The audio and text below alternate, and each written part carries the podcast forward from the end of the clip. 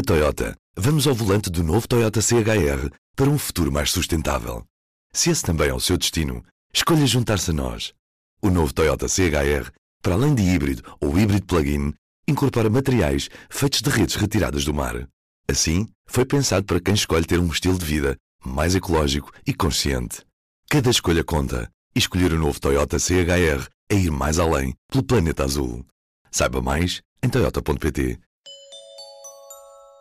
I'm going to ask my beautiful assistant to hand, hand me the envelope for the announcement. Vou pedir ao meu bonito assistente que traga o envelope com os resultados. Chama-se trabalho de equipa. Jeremy Hunt, 46.656, 56. Boris Johnson, 92.153. Boris Johnson está eleito líder do Partido Conservador. as the leader of the Conservative and Unionist Party. Com a admissão de Theresa May ah, no final de maio, abriu-se uma eleição interna no Partido Conservador, que teve várias rondas de votações. Primeiro votavam apenas os deputados ah, conservadores. Ele foi vencendo sucessivamente, com vitórias folgadíssimas, e acaba por chegar a uma votação final com o Jeremy Hunt, que é o, o Ministro dos Negócios Estrangeiros. E, portanto, havia 160 mil militantes Tories inscritos, participaram cerca de 87%, e ele venceu com 66%. Viva! Tem o P24 nos seus ouvidos. Eu sou o Ruben Martins. E eu, a Magda Cruz. E nesta altura fala o jornalista António Saraiva Lima. Boris Johnson é uma personagem já bastante conhecida na política e mediática do Reino Unido. A imagem política que ele tem hoje em dia foi muito eh, criada por cima de um misto de admiração e desprezo, tanto de eleitores como de adversários, como de colegas partidários. Porque é uma personagem que esteve várias vezes envolvido em polémicas, eh, cometeu várias, várias gafes. James Bond himself was said to have been born in Estoril. Gosta muito de fazer, de fazer metáforas que são muitas vezes vistas como insultuosas para algumas pessoas, às vezes até consideradas xenófobas ou racistas eh, ou sexistas. E portanto, para, aqueles, para aquelas pessoas que o abominam, ele é, é o, o típico populista de manual, mas para as pessoas que gostam do estilo dele, ele revela uma autenticidade e uma franqueza que não se encontra no, no, no, no espectro político britânico. Nasceu em Nova Iorque, depois viveu em, em Bruxelas, esteve ainda nos Estados Unidos durante mais tempo antes de se fixar em, em Inglaterra.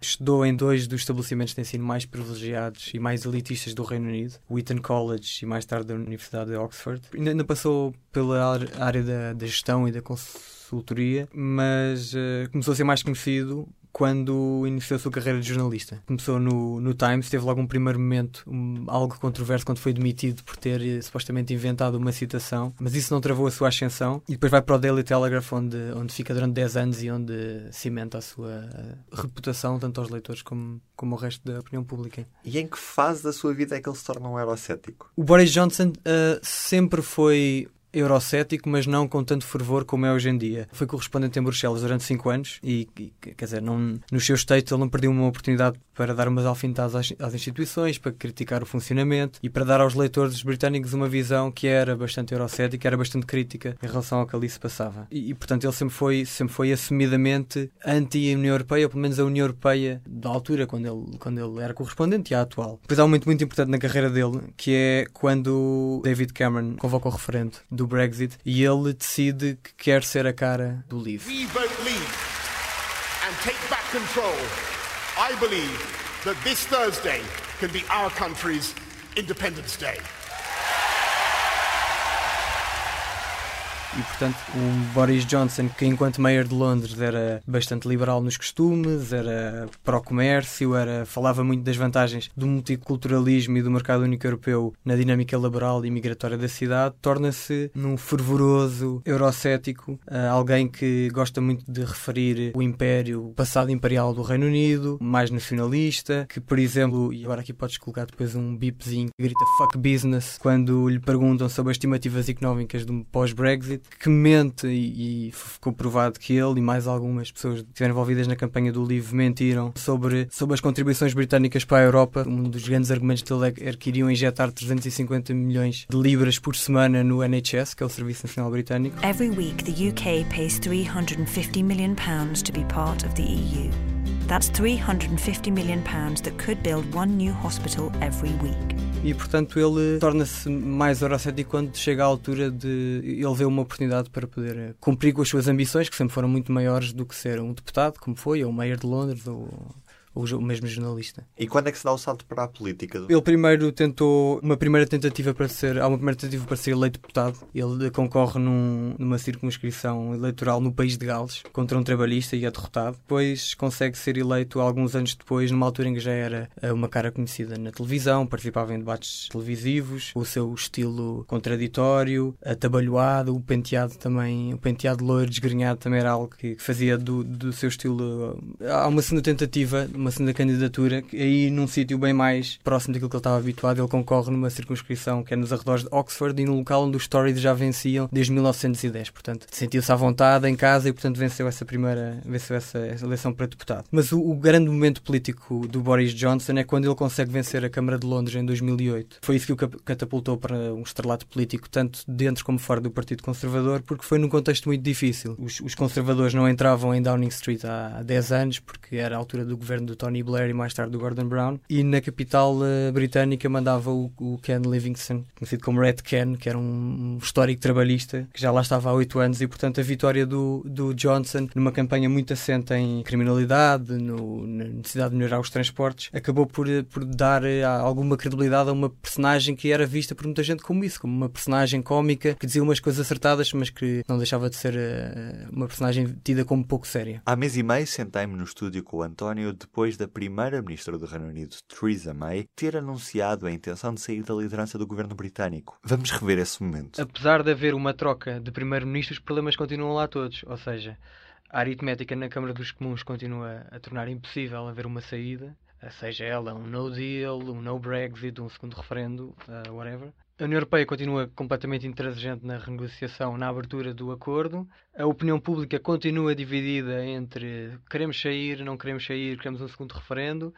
Uh, e o problema da fronteira continua a existir e, portanto, é um bocadinho difícil perceber como é que estas pessoas que querem ser sucessoras de May vão conseguir resolver em cinco meses o que a Theresa May não resolveu em dois anos, três anos. E agora, estamos de volta à atualidade. A grande missão dele, e quase que se pode dizer que ele, antes de ser primeiro-ministro, ele vai, ele, ele, ele é eleito, não tanto para primeiro-ministro, mas quase para cumprir o Brexit. É a grande missão dele. Ele próprio, no discurso de, no discurso de Vitória ontem, um, estabeleceu três prioridades. We are going to energize the country. We're going to get Brexit done on October the 31st. We're going to take advantage of all the opportunities that it will bring. Cumprir o Brexit, unir o país e derrotar Jeremy Corbyn, que é sempre uma mensagem que apraz ao eleitorado conservador, mas uh, ele tem um grande problema e nós já falámos aqui neste podcast sobre isto, que é o, os obstáculos que derrubaram Theresa May são exatamente os mesmos. E, portanto, apesar de haver uma mudança de primeiro-ministro, não há uma mudança no Parlamento e, portanto, a aritmética ainda é a mesma que impediu toda e qualquer saída para o impasse. Uh, seja um novo referendo, um saída sem acordo, uh, um renegociar o acordo ou qualquer outra opção. Um, a União Europeia mantém a intransigência total em reabrir o acordo que já foi fechado com a May em, uh, no final do ano passado. A opinião pública continua muito dividida sobre se, se, se quer referendo, se não quer referendo, ou qual é que é o caminho a seguir. Um, e, e, depois há o problema da fronteira da, entre as duas Irlandas que continua sem se resolver e a União Europeia não abre mão do seu backstop e, portanto, os problemas que nós uh, eu já aqui disse, uh, o Boris Johnson quer resolver em 100 dias aquilo que meio não conseguiu resolver em 3 anos. A diferença é que ele também não tem medo de uma saída sem acordo. Pois ele é, é a grande promessa dele e foi isso que diferenciou a sua campanha em relação a Jeremy Hunt. Jeremy Hunt um bocadinho mais moderado. O Boris Johnson diz que o Reino Unido vai sair da União Europeia no dia 31 de outubro, custe o custar.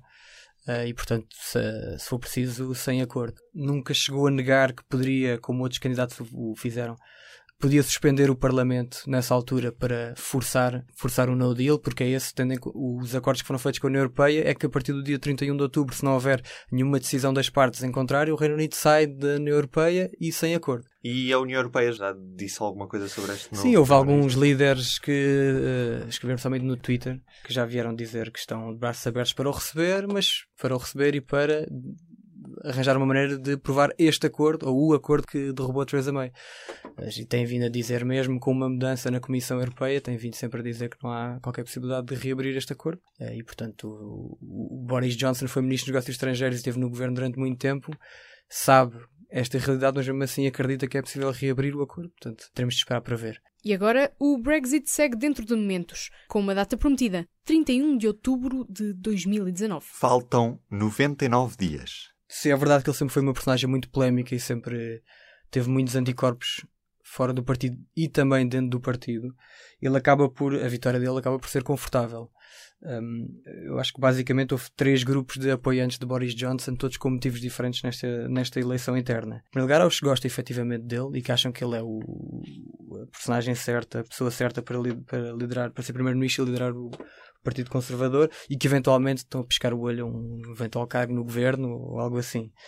Depois há os que olham para esta característica de ele querer uh, avançar com o Brexit a todo custo como uma etapa necessária que o Partido Conservador tem de passar para se reabilitar internamente, porque o partido está partido não em duas, mas em três, em quatro, em cinco fações. E depois há aqueles que não gostam dele, não gostam efetivamente dele e acham que ele não é, não é uh, a pessoa certa para o cargo, mas que acreditam que em caso de eleições antecipadas, Boris Johnson é o único candidato conservador que pode evitar uma sangria de votos para o Nigel Farage e para o partido do Brexit. O Boris Johnson é tido como uma personagem que entrou muitas vezes em contradição com as coisas que defendeu. Uh, há um antigo, um antigo vice-ministro conservador, o Michael Esseltyn, que disse uma coisa, uma frase muito pouco simpática sobre ele, mas que há muita gente que se revê nesta frase.